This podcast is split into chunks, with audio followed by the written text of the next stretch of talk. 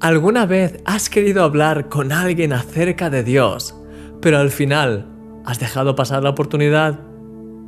A mí me ha pasado muchas veces, así que te comprendo perfectamente. Todos conocemos este pasaje de la Biblia en el que el apóstol Pablo dice, No me avergüenzo del Evangelio, porque es poder de Dios para salvación a todo aquel que cree. Y muchas veces Aún así, seguimos teniendo problemas a la hora de hablar a la gente acerca de Dios y eso nos hace sentir en cierta forma avergonzados. ¿Te ha pasado esto a ti también alguna vez? Creo sinceramente que las veces que al final no te has atrevido a hablar de Dios a otras personas no es porque te hayas avergonzado de Él o de su palabra.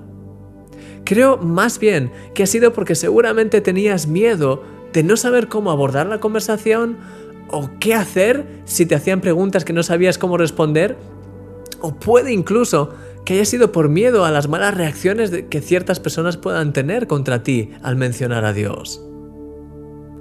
El miedo nos paraliza y nos hace sentir avergonzados de nosotros mismos.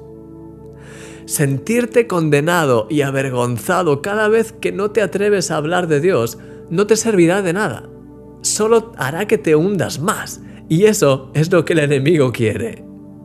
No. La clave aquí está en ser capaz de ver qué es lo que te está frenando y pedirle al Señor sabiduría para corregirlo.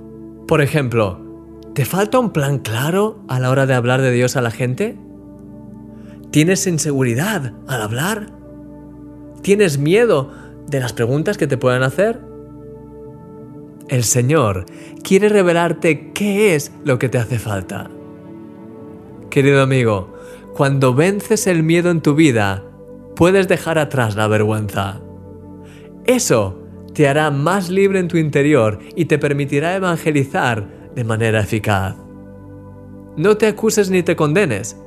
Dios está obrando en tu vida y cuanto más le busques, más verás las soluciones y más libre serás para hablar con confianza y con libertad acerca de Él.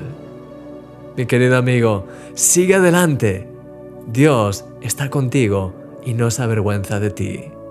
¿Sabes por qué? Porque eres un milagro.